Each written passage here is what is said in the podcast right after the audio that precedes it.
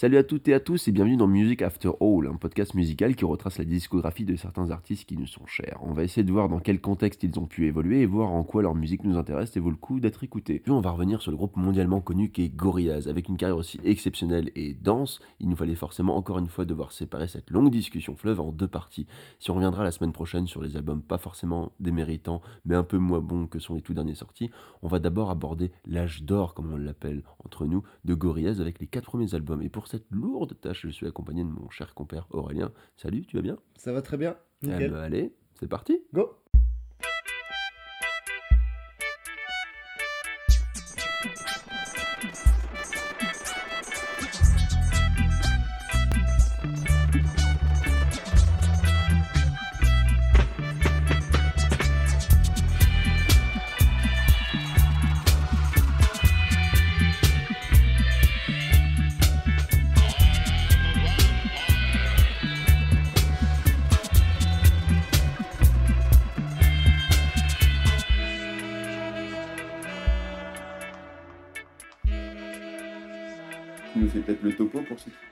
connaîtraient pas Gorillaz. Ah bah Gorillaz. Gorillaz, qu'est-ce que c'est? Les derniers du fond, peut-être qui connaissent déjà deux, pas Damon Albarn. Bah voilà, disons que quand on parle de Gorillaz, on parle avant tout de deux mecs, dont un spécialement connu, qui n'est ni plus ni moins que Damon Albarn. Donc, Connu pour Blur. donc, Voilà, principalement pour, pour Blur. Alors il a fait plein de projets un peu dans tous les sens, euh, Mm. donc Blur et Gorillaz, qui sont peut-être ses deux projets plus connus. Il a sorti un album en solo et on sait qu'il a fait d'autres musiques euh, teintées africaines, il me semble. Mais Ouais. bon, pour être tout à fait honnête, j'ai pas creusé plus. euh, Non, mais il, y a beaucoup, il a beaucoup de projets annexes. Ouais. Ouais, pas il a- forcément il a, très une, il a une grosse productivité. Si on met bout à bout tous ces, tous ces projets, il y a quasiment limite pas une année qui, qui passe presque sans qu'il fasse quelque chose. Ouais. Et donc, euh, donc vis-à-vis de Gorillaz, lui, c'est c'est lui qui est vraiment en charge de toute la partie musicale, même s'il a aussi son mot à dire sur, euh, sur tout le lore, on va dire, de Gorillaz. Mais voilà, lui, c'est c'est plus le, le zikos Ouais. Du groupe. La deuxième personne étant Jamie. Euh, et oh, je sais pas le prononcer, donc je vais te laisser. Howlett. Ouais, je vais te laisser m'en Oh. parler. J'ai jamais vu le, le truc exact, mais je- moi j'aurais dit Hewlett ou Hew- Hewlett. Oh, appelons, appelons-le Jamie. Voilà, on va l'appeler Jamie. Et, et puis, bah, euh, du coup, ouais, un, un duo, enfin, le- la genèse déjà est assez inédite, puisque du coup, c'est un musicien qui s'associe avec un illustrateur Mm. pour faire un groupe de musique assez conceptuel et un groupe de musique qu'on a souvent dit euh, virtuel. Ouais. Et Oui, parce que l'intérêt porte autant sur la musique, normal, que sur l'aspect visuel et sur le retrait vraiment des, de Damon et de Jamie pour vraiment les personnages fictifs de Gorillaz. Ouais. Et on va pas mal revenir du coup sur toute la partie graphique parce que au final c'est la moitié du groupe, c'est l'essence même du groupe. Ouais. Et du coup ça peut permettre aussi de d'apporter des critiques et justement de voir aussi les points où ça a pu défaire. Ça a été très important dans l'histoire du groupe parce que le hiatus s'est fait à cause de ça. Donc on va y revenir aussi. Et du coup forcément c'est impossible de pas parler de la partie graphique ou de dire que il faut la laisser de côté que c'est pas très important. Et on, on reviendra sur notamment ouais, les clips tout ça et à quel point bah, ça peut influencer sur le Oui, sur l'imagerie. Gorillaz, qui est vraiment très très forte. Et du coup, ça commence direct avec l'album Gorillaz, jusque-là pas très original, on peut Mm. dire. Oui, bah, en sachant que juste le groupe, bon là c'est le pur instant Wikipédia, mais le groupe s'est formé en 98 et le premier album est sorti en 2001. Donc voilà, on, on sent qu'il y a malgré, eu, malgré tout eu une, une petite préparation à ce projet-là, ce qui fait que quand le premier album sort, on a déjà un album qui, est, qui, déjà, qui, qui tient la route. quoi. Ils sont même rencontrés en, en 90, apparemment. Donc il y a quand même. Enfin, le temps qu'ils apprennent à s'apprivoiser, je pense juste ouais, le parce temps que de définir le il me projet. semble que Jamie, c'est un pote de Graham Co- Coxon, qui est aussi dans le groupe Blur. Ouais. Et je crois, je crois que même qu'à la base, ils pouvaient pas se piffer les deux, et puis ils ont dû un peu forcer, une cohabitation un peu forcée, puis petit à petit, ça s'est fait. Et, de fil en aiguille, ça, on est arrivé à Gorillaz. Ouais, il, disait notamment, pareil, dans les, petites anecdotes Evelette, qu'il y avait cette idée que déjà on était à l'époque MTV, mais qu'elle n'était pas forcément très intéressante. En fait. Il y a une explosion des clips, mais c'est un peu la même chose qu'on a pu vivre nous pour les Scopitones, où les Scopitones c'était une explosion de tout ce qui était vidéo euh, à la française, sauf que bah, c'était en fait des clips très rapides à produire, très faciles, et que genre tous les Scopitones se ressemblaient, qu'il n'y avait pas des masses d'intérêt. Mais c'était le média par lequel ça se vendait à l'époque. Donc pas forcément Mm. le plus intéressant, mais malheureusement le plus lucratif. Et on comprend du coup que c'est explosé. MTV, on revient un peu au même truc. C'est Alors MTV, où- pour ceux qui savent pas, chaîne de télé euh, américaine. américaine qui a eu sa grandeur de gloire et qui avait notamment cette particularité de diffuser pas mal de clips, notamment des grandes stars américaines, des grandes stars de la musique. et où c'était plus ou moins considéré qu'avoir son clip sur MTV, c'était la consécration. C'était le, ouais, le pré-YouTube. hein, on- Ouais, c'est le hein. même principe, quoi. Je veux dire, faire euh, 100 millions de vues sur YouTube, c'est équivalent d'avoir son clip sur MTV à l'époque. Clairement, ouais. Et euh, ouais, nous en France, on aurait quoi comme équivalent? MCM Ouais, bon, Bon, on va avoir connu quoi. Non mais oui, c'était l'époque des chaînes musicales, c'était quand même un gros truc parce que avant qu'il y ait bah, même le téléchargement vraiment sur internet ou, les, ou le, le streaming et les, les services de vidéo sur internet, c'est vrai que c'était un peu l'exutoire. C'était un peu déjà un remplaçant des radios, mais avec ce côté aussi ludique de il y avait un clip qui était à côté. C'était souvent des clips qui payaient pas de mine, c'était quand même compliqué de sortir des clous. On reviendra peut-être aussi, mais sur les exceptions niveau clip euh, qu'il pouvait y avoir, comme euh, des euh, Madonna ou Michael Jackson, ou même euh, plus de par chez nous avec c'était les clips de Libertine, je crois, de Mylène Farmer qui avait duré. Oui, Mylène Farmer, ouais, qui a qui des, gros des 10 clips minutes, et je tout. crois. Oui, oui. Qui étaient des, des plus des courts-métrages. presque que, que des clips. Mais c'était des exceptions très rares, c'était vraiment des artistes qui pouvaient se le permettre. Ouais. Oui, qui étaient déjà bien installés dans le paysage. Voilà, euh, c'est un peu la même chose que quand euh, les Beatles te disent Oh, on va faire une chanson, elle va s'appeler Edgewood, elle va durer 6 minutes. Tout le monde leur dit non, mais en fait, ils ont le droit Oui, de mais le en faire. fait, c'est les Beatles, donc en fait, c'est oui. Donc, c'est l'idée.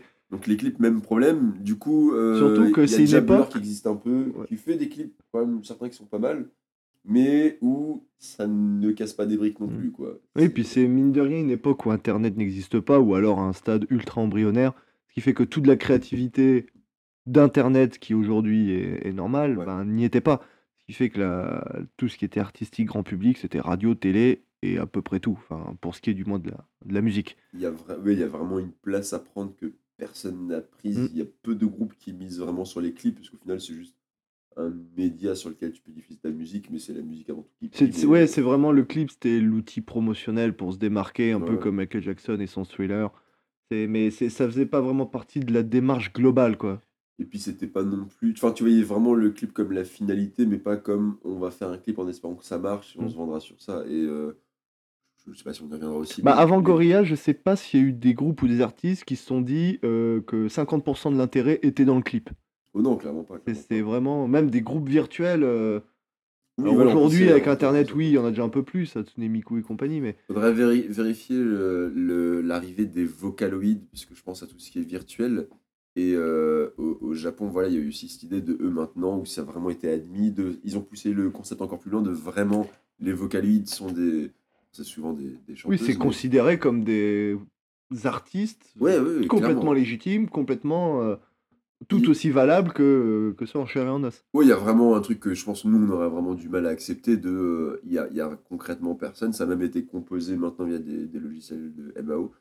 Donc concrètement, il n'y a rien de réel. Mais en fait, pour eux, bah, non, c'est des, des, des vrais. Enfin, il n'y a rien de réel, il n'y a rien d'organique. Ouais, il y a rien Bah, après, on rentre dans un débat euh, qui pourrait nous prendre des heures là aussi. Oui, oui, mais c'est vrai que Gorillaz a un peu tendu vers ça, enfin de manière en trichant, mais pour les premiers albums, il y avait cette volonté, et ça faisait plus ou moins partie du contrat qu'il y avait un peu entre les, les deux artistes, qui a pu poser des problèmes par la suite, de euh, on veut avoir une représentation sur scène aussi où les personnages sont mis en avant, et les artistes étaient vraiment cachés derrière, et alors ce gros truc de tu venais à Gorillaz pour aussi t'en prendre plein les yeux euh, Mm. sur scène.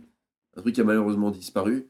Du coup, on va quand même revenir sur la, donc, la genèse. Gorillaz, premier album, qui. En 2001. euh, 2000, ouais. Qui pour moi sent encore quand même vachement blur. Enfin, Oui. qu'il y a les trois premiers morceaux où ça baigne encore dedans. Il y a, il y a la, la patte Gorillaz est là, mais on sent que c'est pas encore trouvé à 100%, que c'est encore une phase de recherche.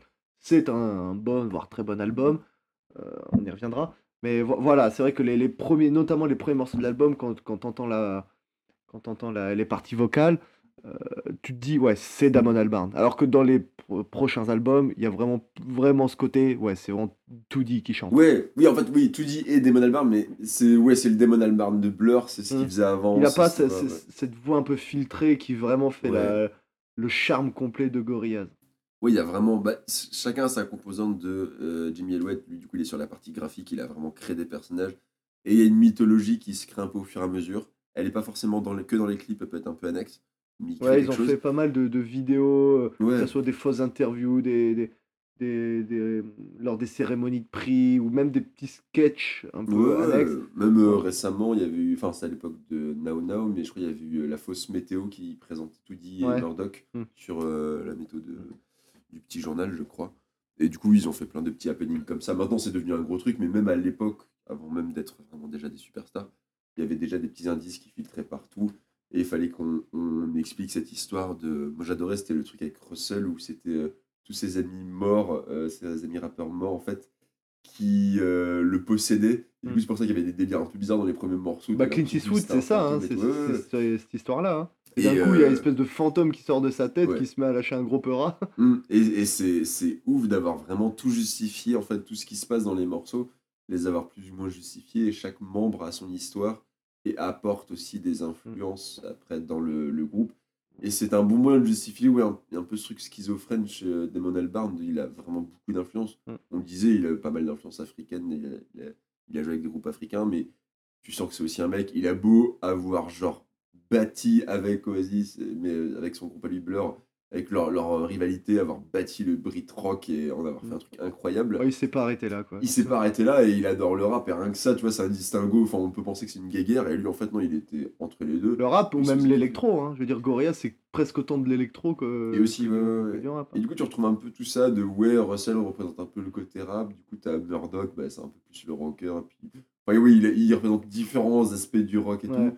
Et puis, bah, t'as ouais, tu dis qu'il est vachement plus. Tu dis, c'est plus le, ouais, plus euh, le côté un peu doux de la voix de Damon Ouais, ouais, ouais. Albarn et Noodle, un peu la, la petite folie un peu naïve. euh, Noodle, du moins, au, début, elle a un côté un peu par euh, ça dépend. Ouais, ça, ça peut aussi. Enfin, on peut s'amuser à faire des parallèles Oui, comme oui. ça. Mais en tout cas, aussi, c'est, je pense que c'est très important de le dire. Gorillaz, c'est pas juste un groupe qui juste ont fait une jolie pochette ou un truc comme ça. Faut vraiment comprendre que la démarche artistique de Gorillaz, elle est autant musicale que, que graphique. Et c'est pas juste, ils ont divisé le truc par deux. Mm. Non, c'est en gros, ils ont multiplié par deux. Parce que c'est vraiment, les deux sont archi poussés. Et c'est ça Mm. qui fait que, même encore aujourd'hui, c'est vraiment un groupe atypique. Il y a vraiment Gorillaz, il est vraiment dans sa bulle à lui. Ouais. On va pas compa- comparer du Gorillaz avec autre chose, que ce soit sur la musique ou sur le visuel, tellement ils ont réussi à créer leur identité. Ça, c'est assez fort. hein. Je pense qu'après, ils ont par contre vraiment lancé une vague de euh, très bons clips et de groupes juste qui. euh, Alors après, c'est aussi lié à plein d'événements, mais le fait de faire appel à, des réalisateurs, ça existait déjà avant, mais maintenant, même des petits groupes indés pouvaient faire appel à des réalisateurs pas forcément très connus, mais juste qui prenaient la peine de faire des vrais clips avec des vrais concepts, etc. et qui pouvaient développer des histoires. Et ça a pu arriver qu'il y ait eu des groupes. Alors, c'est toujours mieux dans le cadre d'un album euh, concept, mais avec des, des clips qui pouvaient aussi se répondre. Il y a l'exemple de Green Day sur American Idiot, du coup, où je crois c'est euh, Boulevard of Broken Dreams et Holiday, qui étaient deux clips qui se suivaient.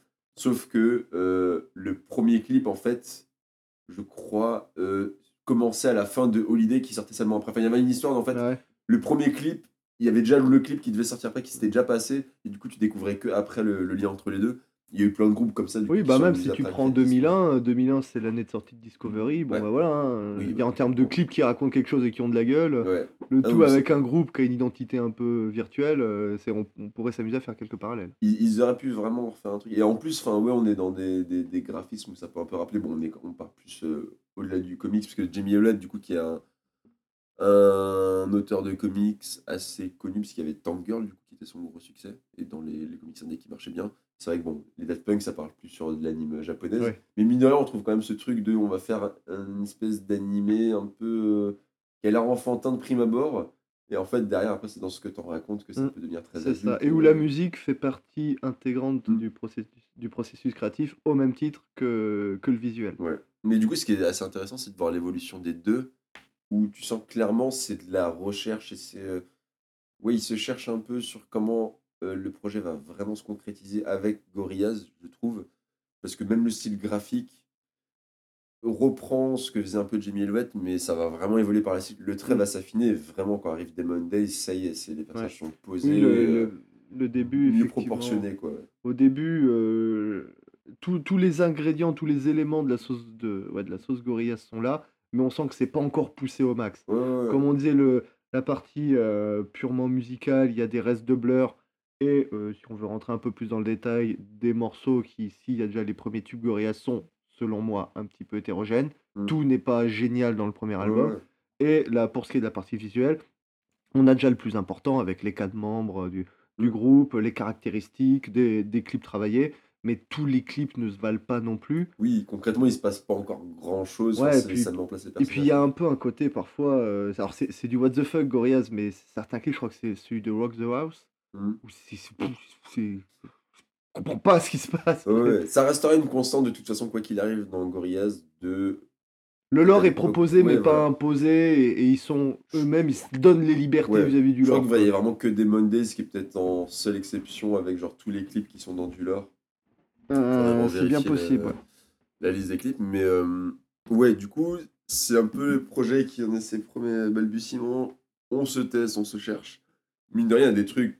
Bah, typiquement, oui, quand Clint Eastwood arrive, il y a ce mélodica direct, il y a le- enfin, instrument tellement typique et qui fait pas mal la sonorité des premiers Gorillaz, je trouve. Mm, ouais. Qu'ils ont un peu et perdu, c'est- hein, le Mélodican, on le retrouve plus vraiment ensuite. hein.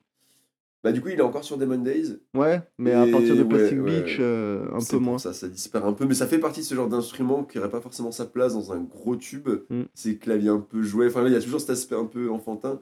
Et derrière, en fait, non, il en fait des purs trucs Mm. d'Amon Albarn et, et c'est c'est juste une tuerie. Et puis surtout, ce qui est ouf avec Clint Eastwood, c'est que autant le premier album se cherche un peu, autant ce morceau-là, il a déjà tout de Gorillaz. Ouais. C'est-à-dire euh, plusieurs influences, et surtout ce mélange euh, rap très hip-hop qui s'allie avec la voix plus douce et posée de, de 2D. Mm. Parce que sur ce morceau Clint Eastwood, pour moi, c'est plus du Damon Albarn, là vraiment, oui, on voilà, là, Gorillaz. Et vraiment ce mélange entre cette voix, qui, il a une voix très belle, très douce, Mhm. très suave, mélangée avec une voix un peu plus âpre, euh, comme celle euh, qu'on peut retrouver dans le hip-hop, ça donne vraiment. C'est aussi ce qu'on va retrouver dans Feel Good et ce qu'on va retrouver plus tard, euh, un peu partout dans la discographie de Gorillaz. Non, il y a, il y a clairement, il, y a des... il pose les, les jalons de la suite. Du coup, on se dit dommage qu'il n'y ait pas un album entier comme ça, mais bon, en même temps, il y a Bon, aussi. après, ouais, c'était le début. recherche, ouais. Puis ouais, il faut aussi préciser que euh, Gorillaz, que ça soit l'album ou le groupe en règle générale, c'est un énorme melting pot de sonorités. C'est-à-dire, comme, comme on a déjà un peu évoqué, il va y avoir de l'électro, du hip-hop, il va y avoir du chant un peu plus pop, quelques euh, empreintes de rock, aussi de trip-hop. Et, Ouais. et ça, et on pourrait monter encore plus loin. Sur certains morceaux, d'un coup, on va avoir une trompette qui sort de nulle part, sur Mm. d'autres, un orchestre, ou alors une grosse part sur des, sur des solos de synthé qui sortent de nulle part. C'est euh, des fois ça gueule, des fois ça chante tout doucement. Donc c'est la grande force de Gorillaz euh, musicalement parlant, s'ils arrivent vraiment à prendre énormément d'influence Mm. et à les, à les compacter dans un album sans que ça sans que ça dégueule, sans que ça fasse trop. Ouais. Et, euh, et Gorillaz, le premier album, l'album éponyme donc, arrive à faire ça, même s'il n'y arrive pas tout à fait complètement, ou certains morceaux, je trouve, sont un peu timides, sont un peu, euh, un peu on, on a l'impression qu'ils cherchent. Donc les, les jalons sont posés, mais j'ai pour moi du mal à le voir comme le grand album de Gorillaz. Voilà, sa plus grande force, c'est le premier, c'est lui qui pose les Ouais, règles. Et pareil pour les clips. Ça reste quand même pour 2001, du coup, une bonne claque aussi. Enfin, c'est. Ça met déjà un coup de Bah, quand ça sort de nulle part, que- Gorillaz, un album comme ça, oui, ça Ouais. fait quelque chose. ouais. C'est clairement, tu le remets dans le contexte de l'époque, à cette année-là, ouais, il- a clairement sa place dans le top 5 albums de l'année. Ouais. que... Non, puis même encore aujourd'hui, je, dis- Oui. je dis ça, mais ça, c'est Ah oui, un oui. album qui qu'il faut, il faut écouter au moins une fois. C'est clairement parce qu'on on sait qu'il y a du lourd après. Mm. Et je pense qu'il faudra même le réécouter vraiment en essayant d'oublier tout ce qu'il a pu avoir après comme album, et Mm. surtout des Mondays. Mais il reste quand même très bon. Et juste parce que c'est vrai qu'on on en parle rarement, mais de la composition du groupe, globalement, il y a eu quand même quelques petits départs, etc. au fur et à mesure des albums. Mais étonnamment, il y a aussi comme il a deux complices qui sont restés un peu jusqu'au bout. Il y a Mike Smith au clavier et Cass Brown à la batterie, qui sont là depuis 1998 et qui, pour l'instant, en tout cas en 2020, sont encore notés comme présents dans le groupe. Mm. Et globalement, le gros de la formation avec les, les guitaristes, etc., sont tous débarqués sinon en 2010, donc euh, pour Plastic Beach. Mm. Et depuis Plastic Beach, ça n'a plus changé. Donc, malgré les expérimentations qu'il y a pu y avoir, etc., il commence à avoir une certaine forme de, de sagesse et de, de pose, de ouais, un groupe plus posé qui va se faire avec le temps. Et, euh, et à partir de 2010, ouais, ils savent où ils vont. Et quand bien même ce qu'on pourra, on, on pourra les attaquer après sur les, les différents choix artistiques, au moins on ne pourra pas dire que c'est un groupe euh, comme aurait pu avoir euh, Nine Inch Nails, ce genre de, de super groupe basé autour de une personne et après avec plein de musiciens qui gravitent autour.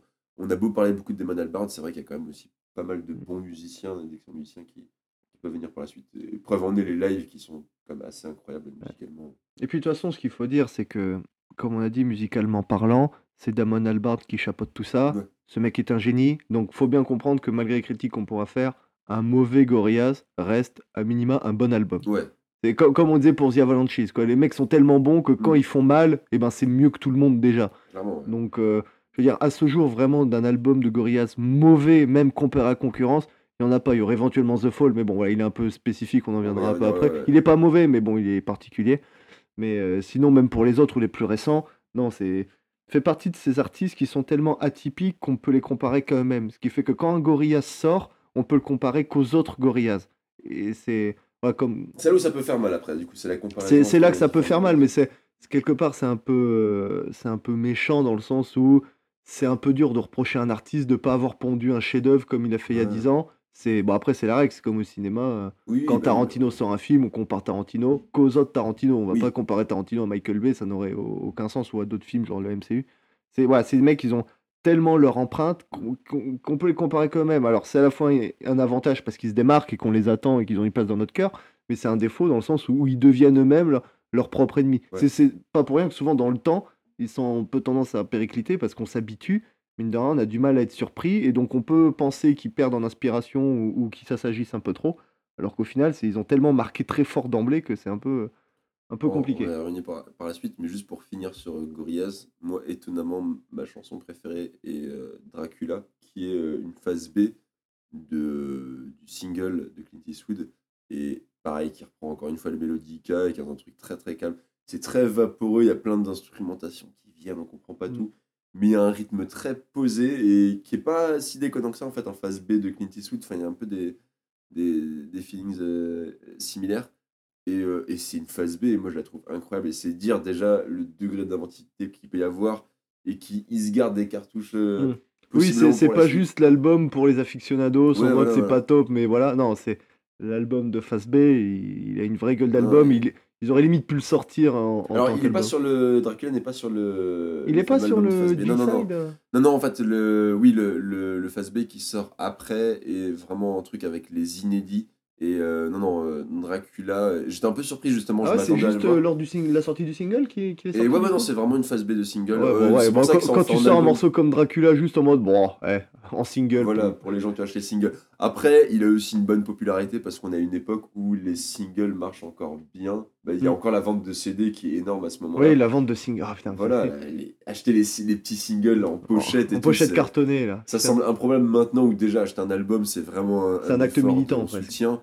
Je suis même plus sûr qu'il y ait beaucoup de singles qui sortent en format CD. En format CD C'est une euh, perte d'argent incroyable. Ouais, non, je, suis, je suis vraiment pas sûr qu'il y en a encore. Peut-être en streaming, peut-être qu'il y a, mais en, en physique, je pense que, c'est, que ça n'existe plus. Quoi qu'il en soit, voilà, Gorillaz, bon, euh, aujourd'hui tout le monde connaît un peu Gorillaz, mais pour ceux qui ne connaîtraient pas, il faut commencer par cet album-là. Euh, je pense qu'il y a tout à gagner à prendre Gorillaz par l'ordre chronologique, parce que ça permet aussi de voir l'évolution, et ça c'est intéressant, vu qu'ils ont une évolution, on l'aime ou on l'aime pas, mais ils ont une évolution, ça peut être intéressant de la constater. D'autant plus, ça fait partie de ces albums qui, même s'ils sont hétérogènes, du moins c'est comme ça que moi je le ressens, des morceaux où il y a un peu moins d'intérêt, comme c'est des génies qui sont à la barre de ça, il y aura toujours au moins un morceau qui va mettre une claque dans la gueule, un morceau qui va être intemporel. Clint Eastwood, aujourd'hui, c'est intemporel, quoi. Euh, Rock the House, c'est intemporel. les quatre premières notes de Clint Eastwood et c'est déjà la folie. Enfin, c'est, il est Ah bah oui. identifiable. Et, euh, ils en ont euh, ou quatre des morceaux comme ça, vraiment au-dessus de tout. C'est indéniable que c'est des tubes. Mais c'est vrai que Clint Eastwood n'a pas genre vieilli et ça va faire 20 ans. Donc c'est, c'est déjà la preuve que voilà, il y a un truc intemporel. Mais on aura beau dire tout le bien qu'on veut de Gorillaz. 4 ans plus tard, Le meilleur reste à venir. le meilleur C'est ça que en train de me venir. dire. 4 ans plus tard, Demon Days est là.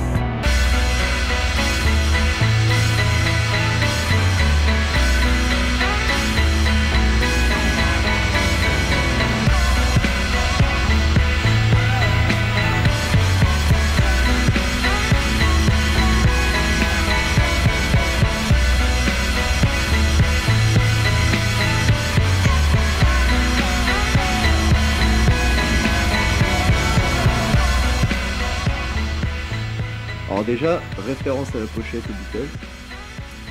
Ouais, euh, ouais, ouais, petite référence, mais qui fait que du coup c'est ultra iconique. Bah, ils ont été malins dans le choix, hein, et c'est vrai que même encore maintenant, on y reviendra quand on parlera des Humans, ils se sont eux-mêmes un peu autoplagiés. Non, mais ouais, c'est- autoréférence, pas de l'autoplagiat. On peut pas s'autoplagier. c'est Bah non, pas complètement con cette histoire. Sauf si t'étais pas d'accord toi-même pour ça, mais bon, voilà. Et non, ouais, du coup, il y a ce truc où, voilà, ultra iconique, enfin, tout est fait pour que, pour que déjà ça, ça parte bien. Comme je disais, ouais, graphiquement, les, les looks qui s'affinent pas mal. Et, euh, Oui, le, le dessin qui, qui s'affine, mm, et les clips qui sont plus du juste, heu, on va mettre les 4 personnages en gros what the fuck avec des singes qui dansent ou Ouais. ou alors on va les foutre les 4 dans une Jeep et on va les faire rouler n'importe où. Non, là, il y a déjà un peu plus de de de construction narrative, d'ambition narrative, de raconter quelque chose. Et voilà, le le fameux, heu, diptyque, heu, Feel Good et El Mañana, en termes de clips qui se suivent et qui Ouais. sont, heu, vraiment en termes de de de poésie, on est vraiment sur un instant de grâce, Il y a Dare, de aussi qui, euh, le- avec euh, Sean Ryder qui se passe dans une des salles, je crois, de- du, du Moulin à Vent. Euh, et bon, avec Noodle? Ouais, qui Ouais, qui tape sa meilleure danse. Il y a un clip, voilà, pour le coup, vraiment passable, hein, mais au moins qui reste dans l'univers du truc. Et il y a Kids with Gun, euh, mais qui lui se passe du coup dans, en plein dans le désert. Euh, Kids with Gun ou Dirty Harry Non, c'est Dirty Harry, il me semble, dans le avec avec la horde de gamins, là. Ouais, voilà, Ouais. voilà, avec le cœur euh, trop, Ouais. Et, mais bon, qui du coup lui sort un peu du truc, mais qui reste quand même néanmoins un bon clip. Mais c'est vrai qu'il y a le Feel Good Inc. euh, et El Mañana en plus qui se suivent dans le dans Mm. l'album. Et oui, enfin, c'est ce qu'ils arrivent à poser en termes d'ambiance. D'ambiance et c'est très évocateur. incroyable et surréaliste du coup. Oui, c'est cette tour, cette j'ai mis des années à comprendre que c'était un bordel déjà, l'énorme Ouais, tour dans ouais, ouais. ils étaient. L'âme d'enfant, Et, que et tout, que j'avais l'avais tout pas remarqué. construire du coup dans, dans Feel Good Inc. pour après tout détruire dans El Mañana, c'est vraiment un album où ça raconte une histoire et ça se finit direct Ouais, et puis c'est assez ouf de voir comment le clip et l'histoire fonctionnent ensemble. C'est-à-dire, tu prends le clip, on est vraiment divisé entre cette tour sombre et lugubre et Ouais. ce ce on va dire ce ce moulin, heu, très miyazakesque Ouais, presque. oui, oui, clairement. ouais. Et même la la musique reprend ça, c'est-à-dire on va avoir le le le rap un peu cru, on va dire, c'est quoi? C'est merde, c'est de la soul? Euh, sur Inc., ouais, c'est de la Ouais, soul. le rap un peu cru de la soul et qui est compensé par le chant de Damon Albarn, enfin plutôt de Toody, qui est magnifique Mm. et qui euh, là du coup met l'emphase sur, euh, sur le moulin. Donc il y y a vraiment cette- dans ce morceau cette confrontation, on va dire, qui, marque, qui, qui fonctionne de ouf et qui fait que Feel Good Inc. et c'est quoi? C'est peut-être le plus grand morceau de Gorillaz à ce jour. hein. Enfin, en termes de d'impact, euh, d'évocation, de, de réussite, c'est tout ce qu'a entrepris Gorillaz est résumé dans ce morceau. Ouais, non, clairement. Je pense que ce soit en termes de clip, en termes de musique, la, la ligne de basse qui est incroyable, Oui, les, les- ouais, les- les c'est- synthés dans la partie de chant, la petite guitare, le rap, le- la réussite de ce featuring, euh, tout quoi. Je veux dire, tout dit, il a jamais été aussi euh, touchant, Murdoch est incroyable. Si le seul point négatif, c'est qu'on voit pas Russell, qui est souvent le, vilain petit canard un peu des clips, dans le sens où c'est souvent lui qui est mis un peu en arrière et qu'on voit le moins. Ouais, alors après, je sais pas si c'est toujours justifié, peut-être par rapport à. On vérifier, est-ce que c'est c'est justifié dans l'histoire Parce que je sais qu'il a. Enfin, son histoire est aussi très compliquée à Russell. Donc, à voir Mm. ce qui se passe exactement dans. euh, Puis c'est tentaculaire. Enfin, l'histoire, on pense que c'est juste. euh, Là, il y a que 4 clips du coup pour, euh, pour Demon Days. Et je crois que c'est l'époque où il développe vraiment le plus l'histoire annexe. Il y a un site qui sort où on peut rentrer dans le moulin en fait. Enfin, dans le. L'espèce de phare moulin. Je sais pas comment Oui, c'est un moulin. hein. Ouais, ouais, ouais. Et on peut rentrer, en fait, on pouvait rentrer, explorer un peu. Il y avait genre plein d'objets qui avaient été posés dans plus ou moins du lore. Il y avait des fausses pistes et tout. Et il y avait pas mal de trucs, en fait, qui juste permettaient aussi de se renseigner hors des clips. Donc les clips permettent d'amener l'histoire principale. Mais je pense qu'il y a pas mal de trucs que tu pouvais pas forcément comprendre. Et surtout, euh, ce que ça dit sur Gorillaz, ça dit aussi un peu sur, bah, du coup, la relation euh, entre Jimmy Elliott et euh, Damon Albarn. Tu sens que chacun a son petit avatar. Clairement, bah, tu dis ça devient Damon Albarn. Enfin, c'est Mm. sa voix. Et je pense que c'est ce côté un peu fragile aussi dans ses relations aux autres, etc. Et clairement, quand tu vois Jimmy Elliott en vrai, tu vois que ouais, Murdoch lui correspond plutôt bien. Ouais. C'est ce esprit un peu punk, dégueulasse, etc.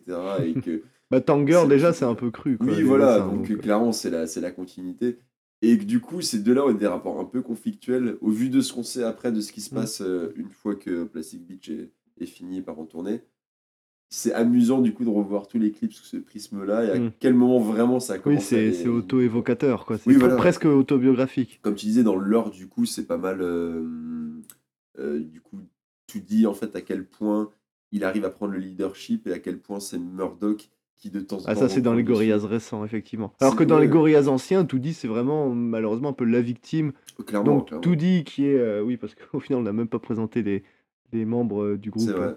Donc, on a tout dit qui est, qui est principalement au chant. Ouais. Donc, qui est ce personnage qui a les yeux, les orbites complètement noires. Et Mm. donc, qui est caractérisé par ce personnage très attachant, euh, limite un peu mignon, mais qui a aussi un côté très triste, très. Très très- flippant. Enfin, les, les... De suivant toute façon, les, ils sont tous ouais. plus ou moins flippants en soi, Oui. les, les personnages, mais de. Lui, particulièrement en 3D. hein.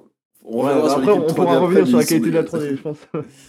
Donc, ouais, on a, on a tout dit. On a, euh, on a Murdoch, qui est un personnage qui est très vite devenu complètement vert de peau, qui, Mm. qui, ouais, qui a la définition de, de la dégueulasserie. C'est un personnage très Mad Maxien, un peu, quoi. C'est, on sent qu'il pue, on sent qu'il boit, on sent Ouais, qu'il est violent, méchant, et qui fait un peu la. Beaucoup l'imagerie punk aussi. Ouais, oui, voilà, quoi. C'est c'est No Future, quoi, avec Ouais. lui. C'est et qui, qui fait la, la vie dure à tout dit. Mm. Ces deux forment une sorte de duo malgré eux. Et un peu en retrait, du moins au début, on a Noodle et Russell. Noodle, qui est euh, au début de Gorillaz, cette petite fille euh, plutôt typée euh, asiatique. Ouais, Il me semble qu'elle représente plus la joie, un peu l'innocence. Ouais, je, je elle est, elle est mineure du coup au début de. Oh, bah, en tout cas, vu comme elle paraît comme gamine, Oui, oui, oui, j'imagine. Autant plus tard, plus tard dans la carrière de. Gorillaz, elle va prendre de l'âge et, de l'importance. Autant au début, voilà, C'est c'est. vrai qu'ils l'ont vraiment construit comme un cliché. Bah, chaque personnage était un cliché, mais bon, du coup, là, c'est vrai qu'il y a un gros cliché par rapport à la, la petite fille asiatique. Et qui, par contre, ouais, après, elle va vraiment prendre du galon. Bah, c'est El Mañana, je pense, qui est vraiment le gros déclencheur de tout. Mm. On même pense dans, smart. dans Feel Good Inc., hein, quand elle joue de la guitare sur le, Oui. le moulin, là déjà on est plus sur la petite fille, on est déjà sur quelque chose de, de plus posé. Mais c'est vrai qu'il y a après cette résistance face au moulin qui est en train de se faire attaquer dans El Mañana où, et où on pense qu'elle elle meurt, du coup. Mais euh, vas-y, je te laisse faire représenter donc Russell, ouais. Ouais, et donc le, le dernier, Russell, qui lui le, le batteur du groupe, donc lui qui est. C'est quoi, c'est un peu la, la, la force tranquille, Russell, on sent que Ouais, ouais, ouais. pas grand chose l'impact celui-là. Oui, et puis c'est un- il est ultra mastoc par rapport Ouais, c'est c'est une montagne, c'est un peu le Hulk et- du, du groupe. Mm. C'est ouais, bon, le seul petit euh, bémol vis-à-vis de Russell, c'est que souvent dans les clips, il est rarement mis en avant, il est Mm. souvent... Bah, à part Clint Eastwood au final, où c'est son alter ego qui, qui, qui rappe, euh, Bah, j'ai envie de après, dire, il à, part ce, à part ce clip-là, sinon, euh, soit il suit, soit il est dans un coin, mais il, il, lead le, rarement. le clip, alors c'est un peu un truc à part, mais c'est le. Je crois que c'est entre Demon Days et Plastic Beach. C'est la, la pub Converse qu'ils ont fait, du coup, avec André 3000, etc. Mhm. Et où, du coup, il y a eu un clip en 3D qui est absolument horrible. Et je crois qu'il apparaît en géant, en train de Oui. sur la- le toit de la maison. Oui, mais il arrive vraiment dans les toutes dernières Voilà. secondes Mais du il fait clip. des apparitions, le fait qu'il ait des fantômes qui sortent de lui ou qu'il soit géant des fois, qui change de taille. Ouais, mais pareil, dans Plastic Beach, il est, il est rendu géant. ouais, euh, voilà. Mais c'est c'est limite, il fait presque des caméos. Donc, euh, Mais bon, après, d'un côté, c'est dommage, mais de l'autre, ça fait vraiment partie de sa personnalité. Ouais. On sent que c'est le gars posé, on Mm. sent que c'est le gars qui. Ouais, ça, tout lui glisse dessus. Puis ils ont clairement mis en avant bah, eux deux. Enfin, c'est où tu vois que c'est aussi leur représentation, c'est que c'est Murdoch et Tudy qui font tout. Et Noodle, bon, mine de rien, c'est vrai qu'ils arrivent à faire évoluer le personnage. Ils arrivent à en faire un truc vraiment là où c'est il y a vraiment de la dramaturgie. De, on crée un personnage, c'est pas juste nous et ça parle pas tant de nous que ça. Mais on crée aussi un personnage qui arrive des trucs et, euh, et qui va beaucoup changer bah, dans, dans, dans- dans tous ces aspects. quoi. C'est ça, ouais. Mais euh, du coup, oui, on a, on a un, un, un Demon Days où euh, il y a tellement peu de déchets. Ah non, c'est- c'est. incroyable. C'est un album qui est assez incroyable, déjà parce qu'effectivement, il n'y a pas de déchets. Il y a, il y a vraiment ce qui avait déjà été une réussite dans Gorillaz, mais qui là est mis en x10. C'est vraiment le, la grande, les grandes inspirations.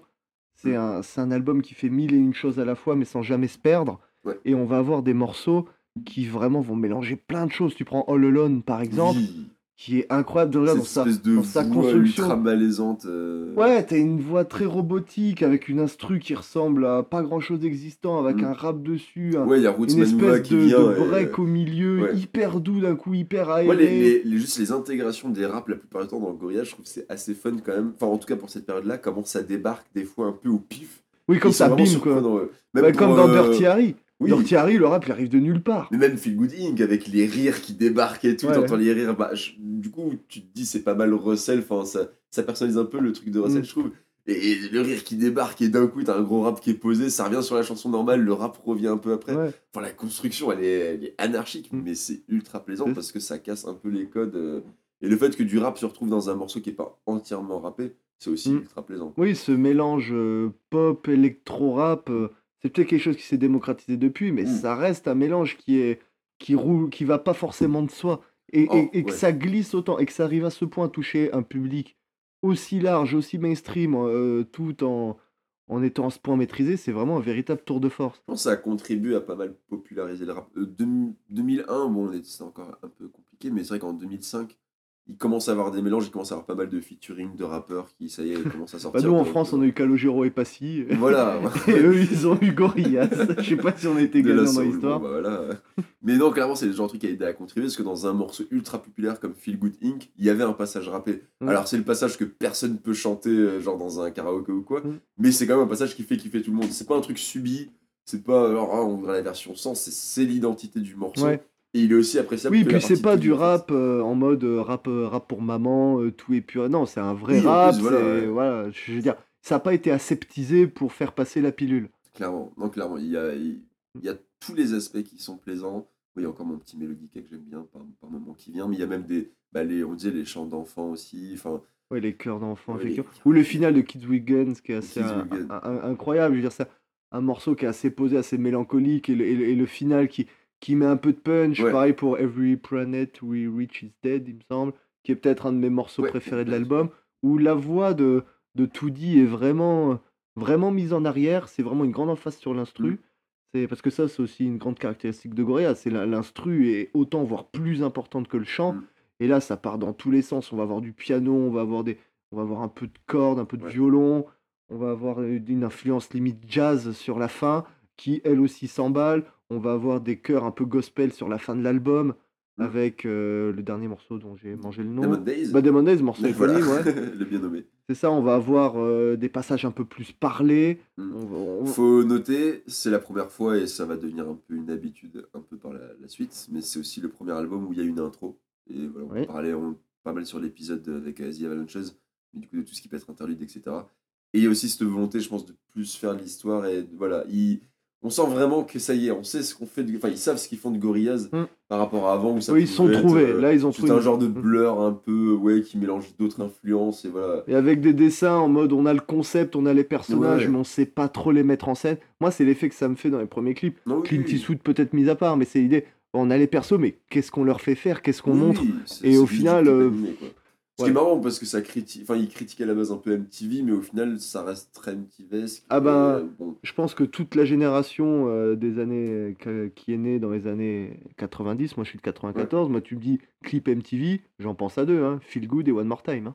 Donc, voilà. mais après, à la limite, ok, ils ont pris l'identité MTV, mais ils l'ont tellement rehaussé qu'au final, ils ont réussi leur mission. quoi. Oui, juste le fait qu'il y ait des clips animés qui passent à, à une époque où déjà malheureusement les dessins animés c'est un peu c'est pour les enfants etc et que tu puisses faire des trucs, enfin on le verra avec d'autres clips après, mais il y a quand même des clips assez dark aussi et Ah bah oui. le fait de juste de dire c'est du dessin animé mais c'est pas forcément pour les enfants. Un enfant peut le regarder, c'est pas non plus, enfin voilà. C'est tout public, mais c'est loin d'être niais, c'est loin d'être cucu. Et Et, un enfant va passer à côté de plein de trucs. et puis, co- comme je disais, tu prends le clip de Feel Good, moi, c'est comme avec mon regard d'adulte où j'ai compris Mhm. qu'ils étaient dans un bordel. Bon, Ouais. alors, ils sont suffisamment malins pour pas mettre d'images choquantes Oui. et tout, mais quand t'es un gamin, tu t'en rends pas compte, tu dis juste, bon, ils sont dans un endroit bizarre. Et c'est après, tu te dis, ouais, le truc, ça s'appelle Feel Good Inc. Il y a des meufs quasiment WLP un peu de partout, c'est sombre et ça, et ça a l'air Ouais. giga glauque. Bon, C'est clair. Moi, je voudrais juste, pour finir sur euh, Demon Days, il y a euh, une de mes prefs, et je sais que tu vas me construire pour je sais ce que tu vas dire. Non, mais White Light, c'est un super morceau. Et De toute façon, White tous les morceaux sont super. Mais White Light qui est juste incroyable de on va faire la guitare à la Oh, bouche. Enfin, c'est genre vraiment, c'est se tirer une balle dans le pied, mais en fait, ça passe Mais c'est ce qui bien. contribue au morceau. C'est bien fait et le morceau est couillon comme la mort. Il dure quand même euh, 2 minutes 13, mais elles peuvent paraître Bon, t'as la deuxième moitié où il y a l'instru qui voilà, un peu. ça s'aère et tout, mais il reste comme une grosse partie. Moi, je me souviens avec un pote à une époque, c'était on la mettait en soirée. Pendant 2 minutes 13, elle n'avait pas dû parler, juste on était sorte de la pièce et. Ouah.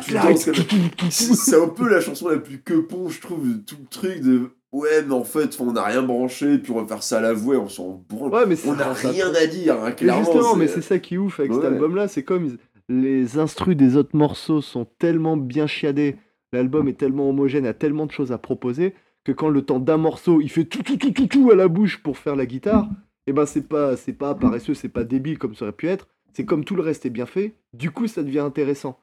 Du coup ça devient fort. Puis il fonctionne, du coup, il pourrait presque devenir un genre de d'interlude. Enfin, c'est.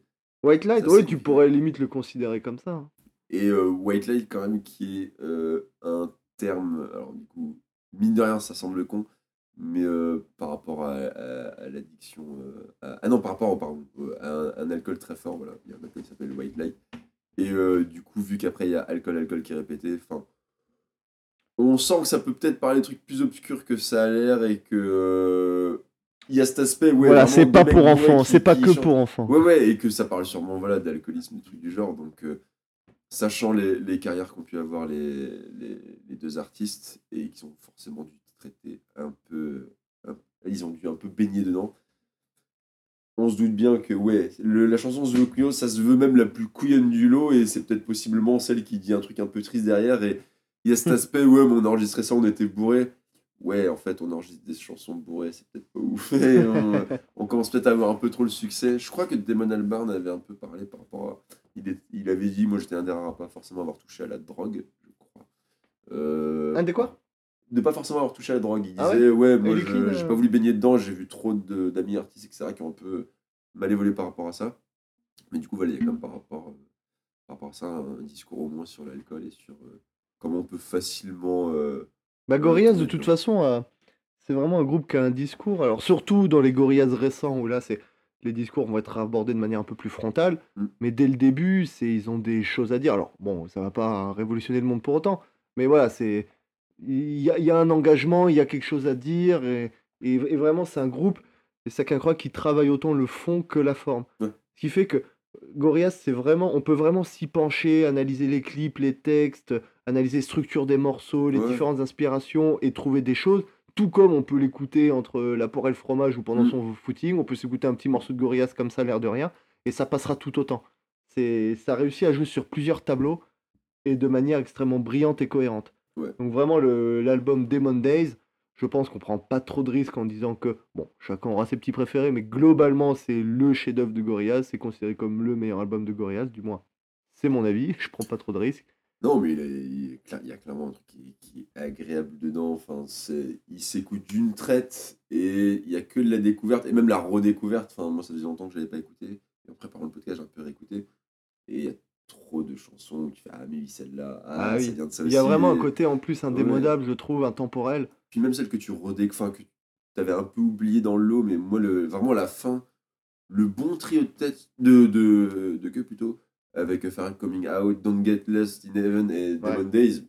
ah, Ouais, les deux dernières qui s'enchaînent. euh, Ouais, ouais, ouais, et ça fait énormément plaisir. Parce que c'est vrai qu'avant, il n'y avait que des gros tubes, et bon, t'es sur du. euh, Voilà, c'est le service client est assuré, mais en fait, même sur la fin, il, il reste des petites pépites, et même les morceaux qui n'ont pas ultra bien fonctionné, forcément, parce que peut-être pas sorti en single, etc. En fait, faut aussi bien le taf, quoi. C'est Ouais, oui. c'est vraiment Mais un album il y a vraiment pas un morceau de trop, je trouve. Il y a euh, des morceaux moins bien que d'autres. hein.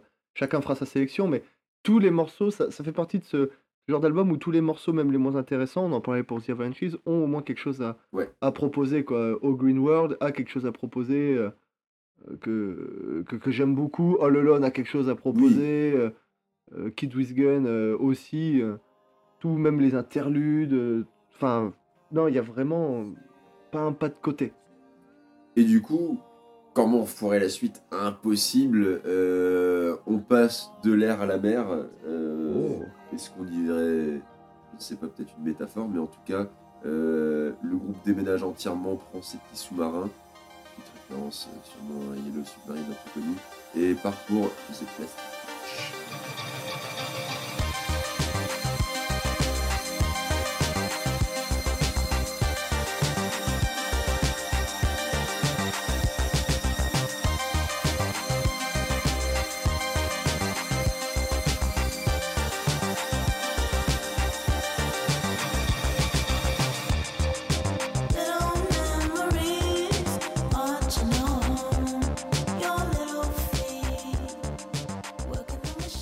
Euh, donc euh, Plastic Beach qui sort donc 5 ans après Demon Days, donc en 2010. Donc euh, de, de l'aveu de Damon Albarn, il voulait faire le plus grand album de pop. euh, il, voilà, il voulait faire euh, un peu ce qu'on pouvait dire également sur The Avalanches, comme que l'histoire se répète. C'est vraiment le côté j'ai réussi mon coup, le prochain je dois forcément faire plus grand, plus fort, plus haut. Et c'est ce qui se ressent dans la vie de Plastic Beach. Euh, c'est un très bon album, du moins. Ouais. Euh, je pense que c'est un peu euh, compliqué de pas y trouver des, des qualités.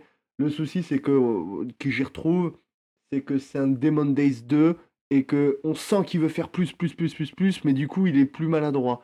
Ce qui fait qu'on va avoir un plus grand écart entre la qualité des morceaux, certains morceaux qui sont pas forcément euh, indispensables, Mm. alors aussi avec de véritables perles. Quoi. Je- Oui, reste, Stylo, euh, Empire euh, qui est incroyable, euh, Stylo comme je disais. On retrouve tout le sel de, de Gorillaz, hein, avec beaucoup plus une emphase sur les featuring. C'est quelque chose qu'on va aussi retrouver plus tard. Ouais, là ça commence. Dans- dans la discographie. C'est vraiment le début, euh, le début du Euh. Gorillaz moderne, ça commence à tendre vers ça ça. commence à faire et les en filles. plus, enfin, genre, c'est incroyable. Bon, alors, de la soul qui revient, c'est la deuxième fois et on va encore les avoir après. Mais Snoop Dogg, quand même, Snoop, qui est Snoop voilà, Doggy une- Dogg. une pointure. Il y a Lou Reed, et alors là, Ouais. incroyable, enfin, le, le, le poisson qu'ils ont pêché, ce qui est incroyable. Sur une chanson en plus, ça fait bien du Lou Reed, mais elle est quand même vachement passe-partout. Moi je l'adore, hein, euh, Some Kind of Mm. Nature, Mm. mais clairement c'est le petit change, j'en ai un peu rien à bran- à branler, mais c'est ce qu'aurait pu faire Lou Reed en fait à son époque, donc Mm. ça saisit bien son truc, et je trouve ça incroyable de le mettre sur une chanson qui est pas non plus le méga tube, mais en fait qu'une chanson bah, qui fait son petit taf. Ouais, bon, il, a son, il a ses, elle a ses fans, hein, Some Kind of Nature. hein. Clairement, ah oui, et puis bah, moi, c'est ça, c'est dans mes préférés de, de, de l'album. Et euh, il y a aussi euh, Yukimi euh, Nagano de Little Dragon qui Little fait Dragon, deux, ouais. deux featuring qui sont assez cool. Ah bah. Empire Ants, c'est pour moi un, si ce n'est le meilleur morceau de, de l'album, je trouve. Ouais, oui, oui, le. C'est- là, c'est, dans mon top 3. C'est ce qui est assez ouf. Alors déjà, tous ces featuring avec Gorillaz, on peut supposer que c'est quelque chose qu'ils voulaient faire avant, parce qu'il y a un tel éclectisme. Voilà, ils ont, ils ont pas attendu les featuring pour faire du rap, ils ont pas attendu les featuring pour faire de l'électro, de, de la pop, tout ça. Donc là, ils avaient peut-être, alors je sais pas si, je sais pas ce qui a motivé que ce soit sur cet album-là et pas avant, mais là, voilà, ils ont des gens qui les accompagnent. Que Je je pense qu'il y a la renommée aussi hein, qui fait que forcément. oui, voilà, euh, faire un feat. Je pense qu'au début, faire un feat, quoi, du dessin animé, c'est un peu un truc. Ouais, euh, ouais. qu'est-ce- Qu'est-ce que c'est que ça? Bon, voilà, quand ils ont vendu des, des- des millions d'albums, je pense que ça a dû aider euh, lors des négociations. Puis bon, après, euh, Damon Albarn, je pense que ça reste le cachet. euh, Il a déjà son petit euh, voilà, portefeuille il- d'adresse. ouais. à ce moment-là, en 2010, il avait déjà plus grand chose à prouver. Hein. clair. Donc, euh, moi, ce que j'aime beaucoup avec euh, Gorillaz, c'est qu'il ça a beau être un groupe qui a de grandes ambitions musicales, visuelles, tout ça, tout ça. C'est aussi un groupe qui a la sagesse de laisser la place aux invités. Mm. C'est-à-dire quand Snoop Dogg il est là, bon après Snoop Dogg c'est c'est dur de, de lui marcher sur les pieds. Mais même des artistes moins consensuels comme Little Dragon qui n'est pas une superstar comme Snoop Dogg par exemple, elle a sa place, elle a vraiment Mm. son univers et c'est pas juste euh, vas-y euh, mets-toi dans un coin et fais ce que tu peux. Ça se ressent un peu avec. Je crois que c'est dans le clip de. Bah, il me semble. Euh, On Melancholy Hill, pardon. Je crois où tout le monde débarque sur l'île et du Mm. coup tout le monde a des petits sous-marins. Ouais dans les, sous-marins. ouais. Et oui, il y a beaucoup de références aussi à d'autres artistes qui sont sûrement des inspirations. Je pense aussi le meilleur moyen de dire, bon, en fait, c'est tout ça qui nous a inspirés. Mm. Alors, faudrait que je retrouve la liste de tous les artistes qui apparaissent à ce moment-là. Mais il y a vraiment ce côté vraiment très mignon et en même temps de dire, regardez, en fait, c'est tout ça, Gorillaz, enfin, en tout cas, c'est tout ça, Plastic Beach. Mm. Ça va être un grand truc choral, va y avoir du featuring et de présenter ce qui peut manquer par la suite. Euh, du coup, voilà, il y, aura de plus en plus de featuring, mais on ressentira moins le côté communautaire et plus le côté compartimenté de plein de featuring les uns après les autres. Alors que là, il y a vraiment ce truc de. euh, C'est toute une famille qui a participé, c'est tout un équipage, voilà, si on veut rester un peu dans le, le vocabulaire de, de la mer, etc. En plus, avec euh, du coup euh, Murdoch avec son chapeau de capitaine. euh, Il y, a il y a vraiment ouais, tout ce côté-là de allez, on part tous à l'abordage de, de Plastic Beach. Et Ouais, puis en termes de tellement, ils ont quand même ramené, euh, improbable après Démodé, se dit faire, vouloir faire aussi bien. C'est pas, moi je trouve que c'est pas raté.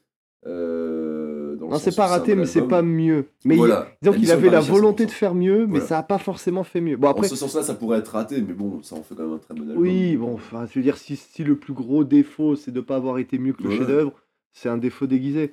Mais- parce que pour moi, déjà, les tubes commencent un peu à s'apaiser. Euh, même, j'adore Unmelancholy Hill, mais qui est tellement smooth que c'est dur d'en faire un gros gros tube en fait. T'as Stylo quand même qui a ses vénères et qui a eu son gros succès. Sty- bah, Et puis avec euh, Bruce Willis Voilà, dans Bruce le clip, euh, déjà rien que ça. Alors autant j'adore le côté, on a fait le petit, euh, le petit featuring en vidéo. Par contre, cette 3D, genre. Bah, d'un côté, elle est dégueulasse. De Ouais. l'autre côté, comme l'univers de Gorillaz est un peu dégueulasse de base, c'est pas choquant. Ouais, Je veux dire, avoir un Murdoch dégueulasse, bah, c'est Murdoch. Avoir un 2D flippant, bah, c'est 2D. mais bon, clairement, ça a été fait une fois. J'allais dire pas deux, il y a aussi le clip pour Converse, mais du coup qui est un peu à part. Mais c'est vrai que le fait qu'ils soient pas restés dans cette optique-là, soit c'est qu'ils ont dû avoir des mauvais retours, soit c'est que eux-mêmes ont dû voir. Après, le clip de. Stylo, il est. Moi, je l'aime beaucoup quand même. Techniquement, il pique un peu, mais je sais pas, je trouve ça dur de leur en vouloir. Ça... Leur univers, il, est... il part tellement dans tous les sens que quand ils font un truc dégueulasse, moi, j'arrive pas à savoir si c'est dégueulasse parce qu'ils n'ont pas pu faire mieux ou si c'est dégueulasse parce qu'ils l'ont voulu. Parce que tu prends. euh, Regarde, on va faire un petit saut dans le temps, mais là, pour. euh, Il me semble que c'est pour Humans. Ouais. Euh, Il y a eu aussi un, un- un clip où il y a de la, où il y a de la 3D un peu façon Plastic Beach, où tu vois Toody et Noodle qui dansent en, en boîte de nuit. Pareil, quoi, le, le- le visuel est un peu éclaté, quoi. Leur 3D, elle est immonde, alors que oh, tu pourrais te dire, ouais, là, euh, Humans, il est sorti en, en 2017, à Mm. ce moment-là, et s'ils avaient voulu faire mieux, il y a de fortes chances qu'ils aient réussi à faire mieux. Donc ça fait peut-être partie de la démarche de, de justement créer une distance, de pas les rendre trop réalistes et de vraiment les laisser bien numériques. Ouais. C'est un peu genre, on se cache pas du fait qu'ils soient fictifs, on se cache pas du fait qu'ils soient pas de notre Oui, oui, non, c'est sûr. Ça, il faut que ça reste dans l'esprit. De toute façon, de t'as fait un groupe virtuel, mais où de base, t'as mis de la 2D et tu as un peu intégré après comme tu pouvais, soit dans du réel ou intégrer du réel dans ta 2D. Mm. Donc c'est sûr que même quand tu passes à la 3D, il faut que ça reste. euh, Sinon, autant prendre des vrais acteurs, mais ça aurait- là, ça aurait vraiment Oh là là, choix, tout, tout se serait effondré. Ou vraiment le faire sur une blague en mode cosplay, mais ça aurait vraiment été très compliqué. Mm. Mais, euh, alors mine de rien, le clip est produit par. euh, Enfin, dirigé par Jimmy Elliott. Donc, il n'a il a pas été totalement évincé du truc. Mais moi, je tends à penser que c'est ce genre de truc qui va provoquer après les petites tensions qui apparaissent, que c'est vraiment après ça qu'il y aura le, après cet album qu'il y aura le hiatus. Et je, et ce frère retrouver, c'est très compliqué, je pense, à retrouver des, des interviews sur ça et puis avoir le, le point de vue de chacun. Je crois que Jimmy Elliott avait plus râlé après sur tout ce qui était la partie live. Mm. Mais je trouve déjà le fait de Jimmy Elliott qui est une brute en 2D et qui a pas forcément un gros intérêt vers la 3D, il en refait un peu, il fait des trucs assez hybrides. euh, Il a un Instagram qui est assez cool, je mettrai le lien. Mais euh, c'est pas là, je pense, où il avait vraiment une raison d'aller. Pour n'importe quel groupe, tu vois, ça aurait été cool justement de on va diversifier le truc, mais pour là, tu as une, une empreinte tellement forte. J'aurais du mal même à voir ça, comment on pourrait le justifier, par exemple, pour la musicalement. Si Gorillaz, musicalement, passait de la 2D à la 3D, il n'y a pas d'équivalent, tu vois. Mais si vraiment ils avaient fait un tournant dans le truc, on va faire un album de country, par exemple, tu vois. Mm. C'est, pour moi, c'est un peu le genre de truc que ça évoquerait. Et même si, ouais, la 3D est pas, même encore maintenant, le clip est loin d'être dégueulasse, alors que, putain, c'est quand même en, en 2010, quoi. Mm. Bah, moi, il me met un peu mal à l'aise par rapport à tout ce qu'il y a eu avant et tout ce qu'il y a pu avoir après. Et il y a cette 3D là qui est posée là. Et autant pour le clip de Converse, ça me gênait pas parce que c'est une pub et puis vous avez voulu faire un truc à part. Limite, ça permet de, de le désolidariser du reste. Que là, ah, c'est dommage. Ah bah tu vois, moi je le vois pas comme ça. Je le vois vraiment comme euh, toujours plus d'expérimentation, tu- Oui, puis toujours plus. euh, moi c'est ça que j'apprécie avec le lore de Gorillaz, c'est que c'est voilà, t'as pas besoin d'avoir euh, en tête plein de règles pour que l'univers fonctionne comme ça pourrait être le cas dans une série ou dans un ou dans un film. Là c'est vraiment en mode bah là ils sont en 3D, bah la fois d'après ils sont en dessin, et puis la fois d'après Russell il est géant, et puis la fois d'après ben Oui. euh, Noodle bah en fait il y a un robot qui a été créé à sa place. Et ce qui fait que ça permet de rentrer, je trouve, plus facilement dans l'univers, car t'as pas forcément besoin de tout savoir ce qu'il y a eu avant. Donc oui, forcément, le, le mec qui suit un peu le fan, lui, euh, il va peut-être un peu tiquer sur ces éléments-là, mais c'est ce qui fait que Gorillaz reste un groupe ouvert un peu à tout le monde, c'est que de qu'importe l'album par lequel tu découvres Gorillaz, tu, ou par n'importe quel clip tu découvres Gorillaz, bon, sauf si tu prends El Mañana, bon, oui. c'est l'exception, mais qu'importe le clip, tu, voilà, tu peux toujours rentrer dans le truc parce qu'il n'y a pas vraiment d'ordre. euh, Il y a une chronologie parce qu'on prend par exemple Noodle qui grandit, mais en dehors de ça, voilà, tu tu peux les voir dans un peu n'importe quel sens, il n'y a pas de souci. Disons qu'ils auront un côté cryptique, genre euh, clairement stylo, tu vois, il y a une nana qui se prend une balle dans la tête, mais en fait elle survit, c'est un robot. Bon, t'as peut-être du temps à comprendre, mais en soi, le truc passe Oui, et puis une fois que tu vois que c'est un est robot, tu te les dis, bon, bah, ce personnage c'est un robot, puis c'est tout quoi. Oui, voilà. Il y, aura beaucoup de trucs, je pense, de petits détails peut-être qui seront durs à comprendre, d'attitudes, de trucs du genre. Même juste avec les clips, parce qu'effectivement, il y a beaucoup de trucs qui racontaient derrière. Il y a eu des biographies euh, plus ou moins officielles qui sont sorties. Enfin voilà, c'est tr- il y a, il y a vraiment énormément de choses, je pense, à voir pour juste tout comprendre d'un coup. Ah oui, c'est sûr, les, les fa- le fameux site internet où, qui permet Ah. de visiter leur studio, de cliquer, d'envoyer des mails aux, aux personnages. Ils ont vraiment développé la, tout un aspect méta, limite euh, brisage complet du quatrième mur, si Mm. tant est qu'on puisse en parler dans le cadre de musique, où vraiment euh, ils ont fait en sorte de, c'est ça qui est marrant, de rendre tout ça réel, tout en montrant à quel point ça ne l'est pas, avec un univers qui est complètement euh, limite euh, fantasmagorique presque des fois. A, Donc euh, ça l'a rendu crédible, l'univers. C'est Rise of the Hogs qui est euh, l'autobiographie et euh, qui, bah, sous couvert d'autobiographie, permet d'expliquer pas mal du lore et de revenir un peu sur pas mal de trucs. Et voilà, ils expliquent des trucs. Bah, comme je disais tout à l'heure pour White Light, c'est euh, Noodle qui du coup vient expliquer le rapport à l'alcool et qui dit euh, la passion d'un homme, peut-être l'addiction d'un autre. Euh. L'alcool est un des moyens de supprimer nos indécisions. Ils arrivent à faire des trucs ultra poétiques et à, à s'amuser. euh, On reviendra, tu m'avais parlé par rapport à, à Toody qui, qui revient répondre des les- commentaires les YouTube. commentaires. voilà, où je pense, alors après, forcément, c'est de la com, mais je pense pas que Damon Albarn s'amuse à aller tout faire. Il doit sûrement y participer un peu. Oui, puis ça doit l'amuser, ça, doit être vachement amusant de faire Voilà. tout ça. Quoi. Donc après, à voir à quel point il participe. Mais il n'en reste pas moins que du coup, il y a, y, a, y a un lore assez intéressant et comment il est amené, comment il, il joue avec. Mais un lore qui est, je le redis, parce que moi ça me semble important, parce que c'est là que pour moi est l'intelligence de Gorillaz, c'est un lore qui reste malgré tout proposé et pas imposé. C'est pas, si t'as pas le lore, tu comprends rien Gorillaz. Non, la musique se suffit à elle-même. Ouais, non, c'est. Tout, est, tout se connecte en même temps, tout n'est pas nécessaire au point où. Ouais, ils, ils veulent pas faire ça, ils veulent pas faire du projet Gorillaz quelque chose de chiant à comprendre. à- Non, il faut que ça reste du, du plaisir. Et, et c'est quelque chose qui se voit aussi dans, la, dans les featuring. Tu prends pour Plastic, Plastic Beach, on sent bien que Damon Albarn s'est fait complètement plaisir. Je veux dire, pour que dans un même album, tu un feat avec Snoop Dogg et un film avec euh, l'Orchestre National euh, d'Arabie, avec Oui. également euh, Little Dragon, Lou Reed, De La Soul. C'est Non, avec non, des, c'est- et puis le, le morceau, moi, celui qui, qui me, qui me flingue le plus, un de mes préférés, c'est Glitter Freeze, Mhm. qui est un pur morceau d'électro. Il n'y a pas de parole, il n'y a pas d'instrument. c'est- c'est juste de limite de la techno. Enfin, Ouais. pas de la techno, après, je ne vais pas rentrer dans le jeu des catégories, parce que Mm. Gorillaz, on finit toujours par perdre, tellement c'est c'est éclectique. Mais tu dis, putain, juste après euh, ou juste avant, je sais plus, tu as le, t'as le morceau avec Lou Reed qui est bien frais, bien pop et tout. Ouais. Et, et puis boum, il y a ce morceau-là où c'est- c'est- c'est c'est des- c'est- c'est une orgie d'ordi, d'ordi, quoi, limite le truc. Alors qu'en plus, pourtant, ils sont en featuring avec Mark E. Smith, du coup, qui est euh, à la base euh, chanteur, et qui se retrouve sur Glitter Freeze euh, en featuring. Donc, euh, Ouais, bah, à, savoir comment il a participé au morceau. Donc, c'est assez intéressant ouais, qu'il il propose aussi d'amener, euh, c'est ça qui est intéressant dans les featuring, on en parlait avec Avalanches, mais c'est aussi ramener pas forcément juste une voix, mais des fois aussi ramener un univers sonore.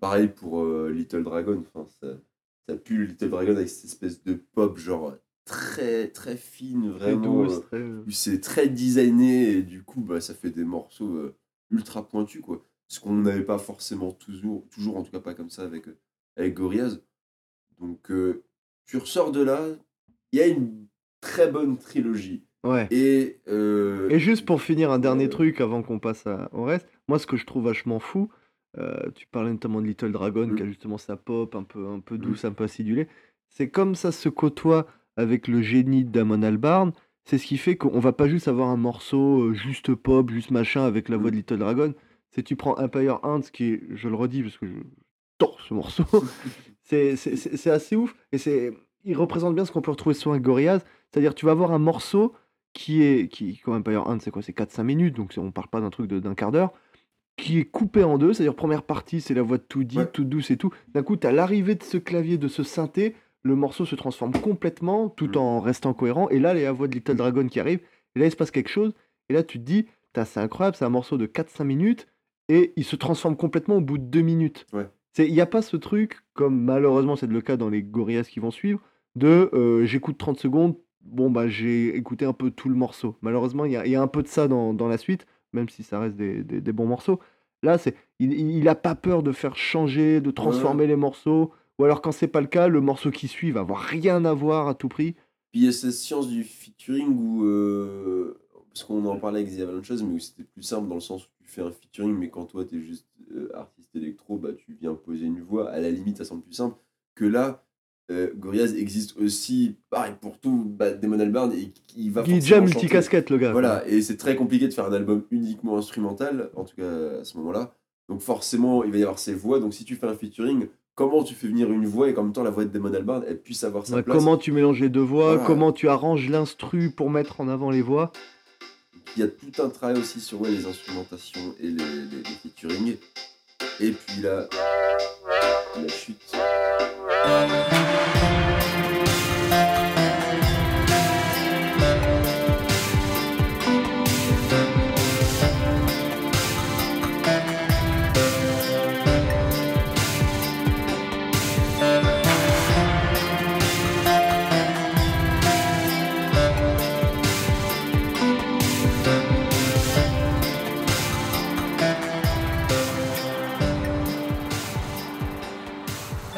La chute, oui et non. Oui et non, parce que oui, c'est de loin, je pense, l'album le moins intéressant. Mais quand tu sens que quand tu sais que ça a été composé juste avec un iPad, avec je sais plus quel logiciel, Ouais. bon bah ça excuse quoi. Ça va. Mais c'est vrai que tu passes après une trilogie de trucs qui se voulaient incroyables, et là c'est vraiment le projet ultra intimiste. Après, il y a déjà, il commence à avoir les premières tensions avec Jimmy Helvet. Donc c'est très lié au live. Enfin, le live a autant été un problème qu'il a été aussi une solution par moi je peux me permettre de faire un album sur les routes. Je crois que la majorité des, des titres reprennent des noms de lieux qui ont été traversés euh, pendant le, Ouais, c'est possible. ouais. avec euh, voilà, des titres comme euh, Détroit, euh, Phoner- euh, to Arizona. Enfin, il Mm. y a vraiment cette idée du voyage. Mais ouais, c'est à la fois, je pense, un victoire pour Damon Albarn de non, mais je peux continuer à faire de la musique et en fait, tout seul, je, je peux en faire un truc. Juste petite avec- précision, The Fall est sorti en, en 2011, c'est-à-dire un an après euh, Plastic Beach. Donc on est vraiment dans la même, dans la même veine. Le, enfin, pour ce qui est de The Fall, je pense que le plus gros problème de ce truc, de cet album, pardon, c'est qu'il était et qu'il est présenté, et c'est ce qu'il est, comme un album studio de Gorillaz, alors qu'il l'aurait présenté comme un album annexe, parce qu'il faut savoir qu'ils ont sorti des albums annexes, que ça soit le l'album qu'ils ont sorti avec comment c'est Strange Monkeys, je crois, qui fait l'album reprises de- dub, de euh, remix. dub reggae. Ouais, re- remix version dub reggae qui a été canonisé par euh, Damon Albarn lui-même. qui est incroyable parce que du coup, enfin, il faut revenir vite fait dessus. Du coup, c'est les, les remixes de Clint Eastwood. Donc, euh, il propose un trio d'artistes électro, je crois, de, de remixer. Au début, je crois que c'était une chanson, puis ils se sont convenus que ça- il y avait moyen de remixer tout l'album. Mais en réintégrant au lore, et du coup, c'est plus ou moins des singes rencontrés dans l'espace, etc. Ouais, qui- qui- Qui viennent foutre un peu la merde et. Enfin, qui est incroyable parce que du coup, c'est juste un album de remix, tu peux clairement le sortir tel quel, et ils arrivent à en faire du lore bien plus qu'avec The Fall. Euh, C'est ça, tout comme il y a aussi des, des albums de phase B dont on a parlé, dont, certains morceaux sont, sont clippés, Mm. des albums de compilation.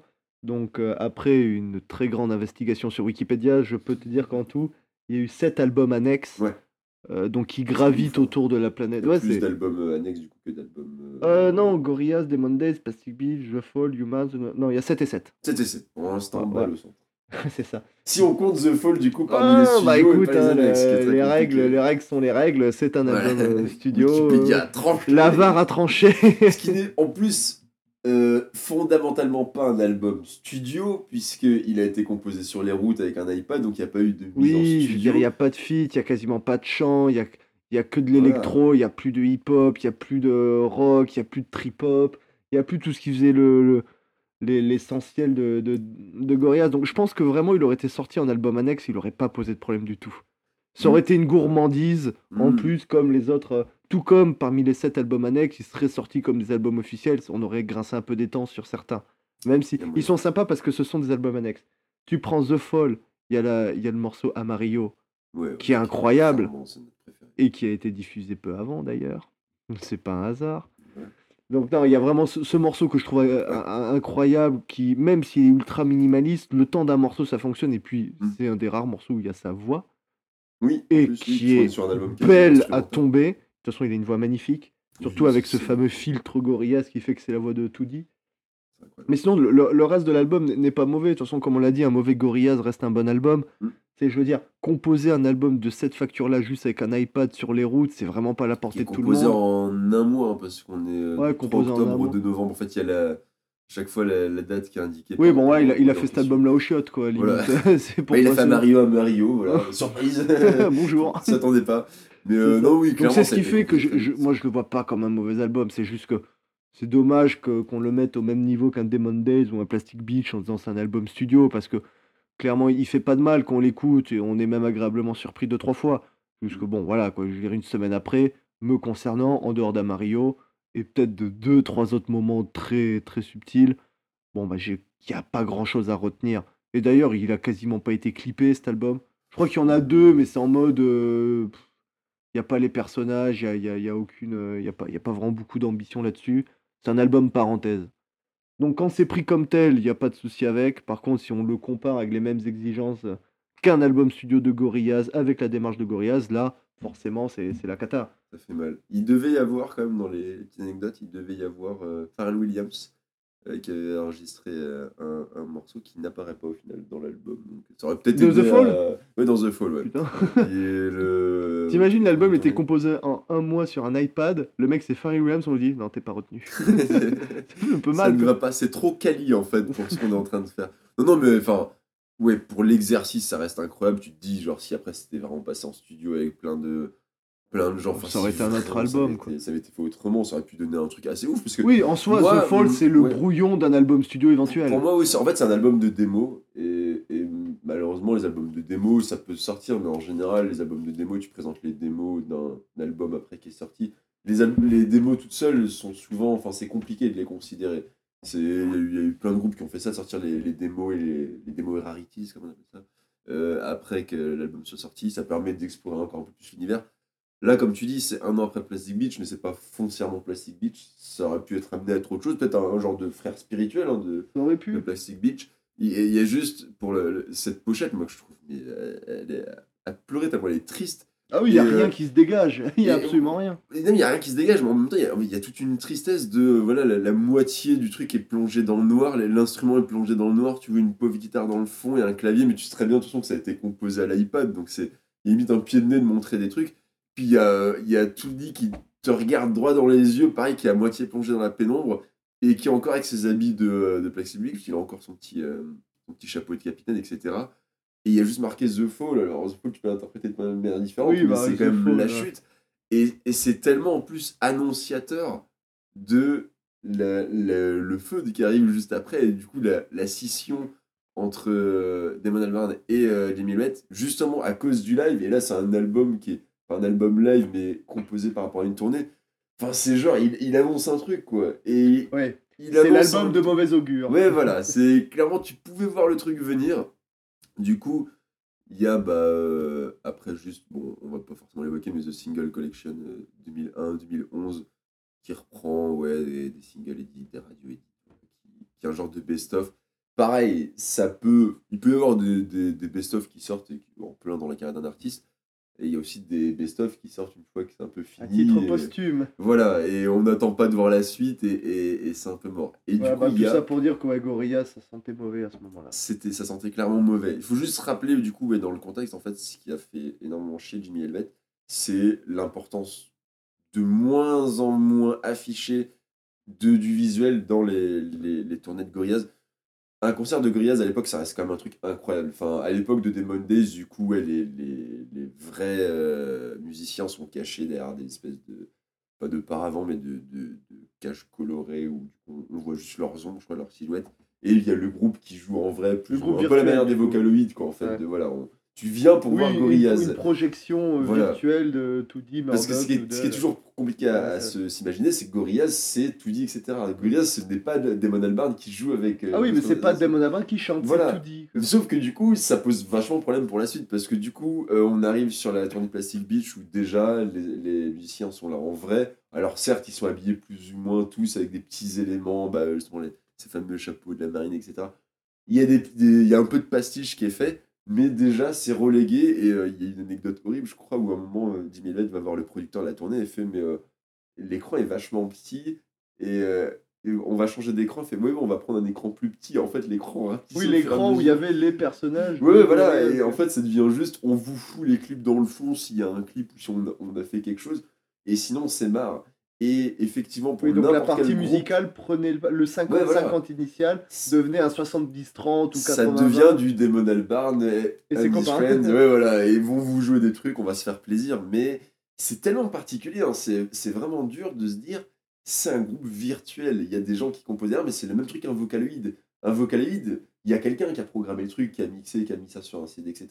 Mais techniquement, le vocaloïde, c'est une machine. Mm. Donc c'est la machine que tu devrais allouer, c'est la machine qui devrait être à fond. Et c'est comme si tu avais un mec qui jouait le vocaloïde et tout, qui était sur scène seul avec son ordi, et c'était lui la star, et tu avais le vocaloïde dans le fond. Ça semble impensable. Et le problème, c'est que là, tu parles quand même de Damon Albarn, en fait. Ça aurait été un groupe de n'importe qui d'autre, je pense, on n'aurait peut-être jamais mis en avant cette personne-là, tu vois.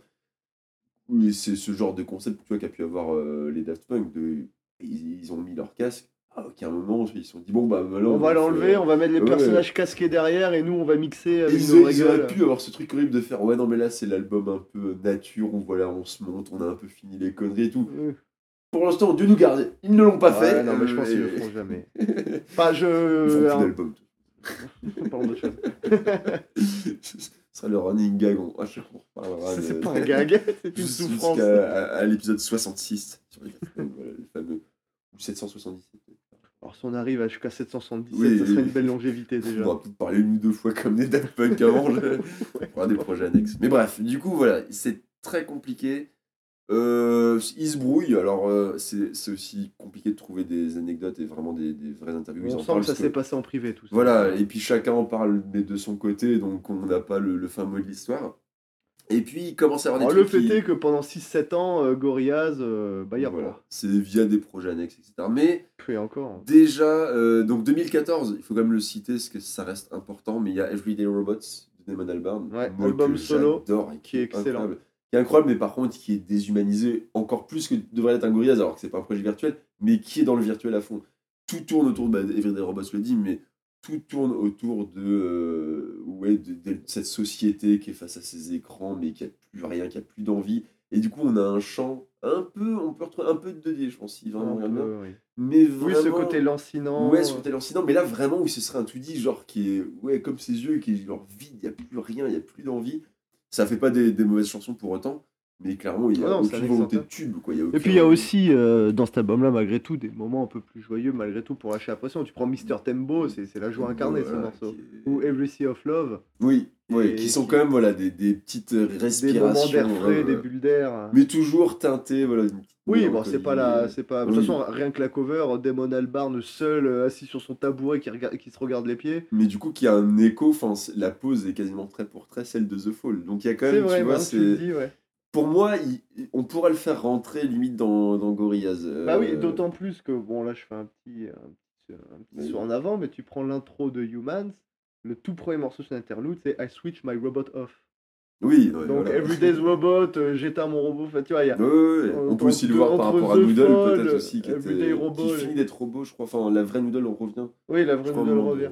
Donc, ouais, on on peut s'amuser à imaginer un- une continuité euh, vis-à-vis de ce C'est c'est assez marrant ouais, d'essayer de voir en fait aussi la carrière de Damon Albarn comme un truc entier ou en tout cas voir comment ça, ça pouvait se répondre parce que pareil Blur tu peux regarder par rapport quand il y a eu des pauses Gorillaz arrive et puis après bah, en fait Blur continue et t'as eu le gros retour de Blur euh, alors je crois que c'est je vais pas dire une bêtise peut-être vers 2017 je crois Ah, je sais plus, tu me fous le retour on va vérifier mais euh, voilà il y a un peu Ça, tout plus tous les autres projets de Damon Albarn Voilà, qu'on n'a pas évoqué. Là, c'est vrai qu'on parle des, des plus gros. euh, C'est juste, oui, il y a ces projets qui sont totalement euh, annexes, mais c'est un mec un peu qui fait ce qu'il a envie. Moi, il y a une anecdote vraiment qui, qui pour un peu cerner le personnage.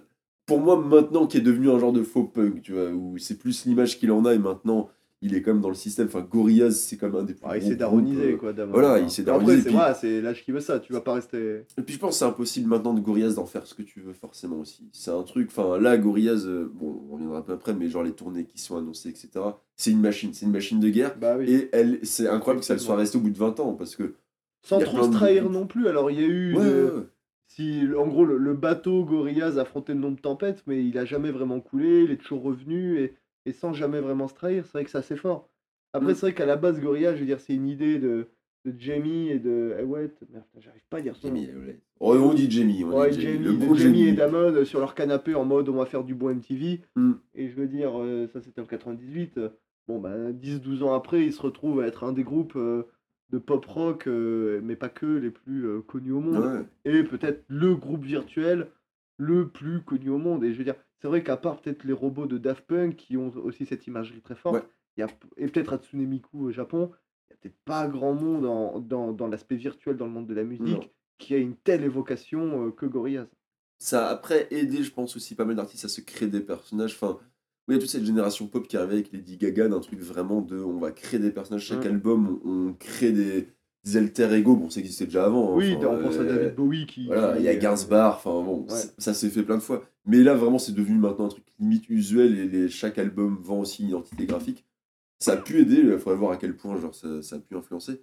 Mais au point d'en faire vraiment des concepts où tu vas jusqu'au bout de ton concept et tu ne trahis pas, ouais, on est vraiment sur les deux gros exemples, en tout cas dans la, la musique euh, occidentale. Et même, oui, Daft Punk un peu plus que Gorillaz. Gorillaz, c'est malheureusement un peu trahi sur ça. Je reviens juste sur la, euh, la discographie de Blur. On est sur Think Tank, Think Tank pardon, 2003. et il faut attendre 2015 pour The Magic Whip. Mais du coup, quand on regarde les dates, on est sur Gorillaz est sorti, il y a un album euh, l'avant-dernier de Blur, et ensuite pause jusqu'à 2015, où là justement c'était la se pause de Gorillaz. pendant la pause de Gorillaz. Voilà, donc euh, il y a tout ce truc pour, pour Damon Albarn qui est un peu, qui être un peu horrible. Il racontait à un moment, en fait, il revoit Jamie Elliott en soirée et les deux se croisent. Il y a un peu ce côté triste de comme une ex et que tu rencontres. Et bon, bah, on n'a pas grand chose à se dire, mais en même temps, on est toujours potes. Il recommence à un peu se tourner autour et puis il y a une attente. Il y a forcément des gens qui doivent presser derrière. Mais après, a- ça crée aussi une sorte de double rythme où on se retrouve avec une grosse pause de Gorillaz, Mm. mais au final, Damon Albarn, Albarn lui, n'a pas eu de pause. Ah non, clairement. on parle des Daft Punk, quand les Daft Punk font une pause, il n'y a rien qui sort. Oui. Quand Gorillaz fait une pause, il y a du Damon les, Albarn qui les sort. Daft Punk vont partir sur de la production, mais du coup, oui, ce sera pas, il n'y aura pas de la Ouais, il matière. fallait en à nourrir avoir pour les 2-3 fans. en 5 ans en tout, c'est ouais, on est vraiment sur des, des petits gâteaux, Oui, voilà. c'est des petits bonbons. Mais Damon Albarn, lui, vraiment, voilà, pendant la pause Gorillaz, bon, il a sorti un album, un album avec Blur. Au moins ça, plus son album solo, et puis, ouais, comme on Ouais, dit, plus- les projets. ouais, c'est-à-dire que pendant une pause, il a sorti deux albums. Et Au encore, moins euh, deux gros albums majeurs. ouais, au moins deux albums majeurs. Et je suis sûr que si on va chercher dans ces, Oui. dans ces trucs un peu euh, projets annexes, je suis sûr qu'on peut en trouver d'autres. donc. Bah, les tournées, ouais, voilà, je, je reviens à, à mon anecdote juste sur euh, un de ces, ces groupes, du coup, euh, où du coup il est en tournée, alors je vais, je vais retrouver le pays, mais euh, il est en fin de, fin de journée d'un festival, euh, et normalement, c'est censé être bien vu, c'est que tu finis à l'heure, tu peux faire du rappel, etc., mais les rappels en général sont quand même aussi prévus dans le, Ouais. la, la, la, la setlist et, la, la- et, et du coup la timetable pardon et euh, juste après vous voyez comme pas mal de gens euh, sur ce que je veux dire c'est assez cool mais juste sur le côté respecter les gens qui travaillent là-bas bon pas ouf mais en fait du coup il refuse de finir on lui dit euh, Ah ouais. que c'est fini il a des appels de la régie etc qui font que c'est fini et euh, il y a cette image genre absolument incroyable de euh, alors je sais pas si c'est des gardes du corps ou des, des techos mais qui emmènent des Albarn. De force. Qui, bah, qui l'emmène en fait il est plus ou moins allongé tu vois comme si euh, on, on t'amenait sur scène euh, genre une diva et tout. Lui c'est l'inverse on le retire et il fait ouais je partirai pas. Et il revient juste après. Et on est à je sais plus combien je crois que c'est en heure hein, de, de plus qu'il a fait de une ou deux heures où il veut pas partir. Et, et tu te dis mais c'est quand même incroyable de ce mec là fait ce qu'il veut alors Ouais. effectivement il a ce côté un peu irrespectueux mais il y a aussi ce côté ouais un peu punk de non mais euh, Je fais ce que je veux, je vous emmerde. les gars, en fait, on est juste trop bien et moi, je décide de, de, de continuer. Et là, la performance qui a fini à 4 heures du matin. Ah ouais. C'est c'est quand même c'est incroyable. un- ouais, ça monte déjà. Enfin, c'est pas rien, Damon Albarn. Quoi. Et voilà, en plus, on est quand même avec, donc c'est le Africa Express Collective, donc avec Seye, Adele Lekan et Song and Blues, bon là, ça va rien dire, mais qui inclut aussi Nick Zinner des Yeyeyez. Donc même dans ce petit projet annexe, il y a toujours, Ouais, il y a un truc du beau assez monde. cool. euh, C'est- et- voilà, il est, C'est incroyable. il est C'est- jamais vraiment solo. Oui, Ouais, voilà, sur son ouais. album solo, du coup. Mais... Mais- Puis même sur l'album solo, je suis sûr qu'on peut retrouver des, des collaborateurs quand même vraiment pas dégueulasses. Donc, ouais, il se passe tout ça, mais ça commence à teaser. Alors, il tous les, les musiciens virtuels du coup ont plus ou moins des où ils commencent à dire ouais, moi je suis en vacances, etc. Mais juste le fait qu'ils postent du contenu, tu sais que ça veut dire Ouais. quelque chose. Enfin, c'est impossible de d'abreuver euh, Gorillaz sans qu'il y ait un contenu aussi euh, musical derrière. Tu peux pas juste faire de l'image non plus. Ouais, c'est ce qui fait que petit à petit ils reviennent, il y a des singles qui sortent, notamment, euh, je reprends le nom parce qu'avec mon accent anglais tu m'as compris, Euh, oui, Saturn's Bars, Ouais. qui, euh, voilà, qui, qui, qui, pour le bout de son nez, Alléluia Money, est... Un gros truc avec les aides à partir de cet album-là, euh, faudrait, euh, quand même. De Ouais, Human. Saturn's Barnes Voilà, euh, sur le dernier euh, aussi, je crois qu'il y a un titre. Ouais, c'est bien possible. ouais, Strange Times. Ouais, c'est vrai. avec un Z, ouais. C'est vrai, ce qui fait qu'en 2017, Humans sort le retour de Gorillaz, le retour du roi. I am the ghost.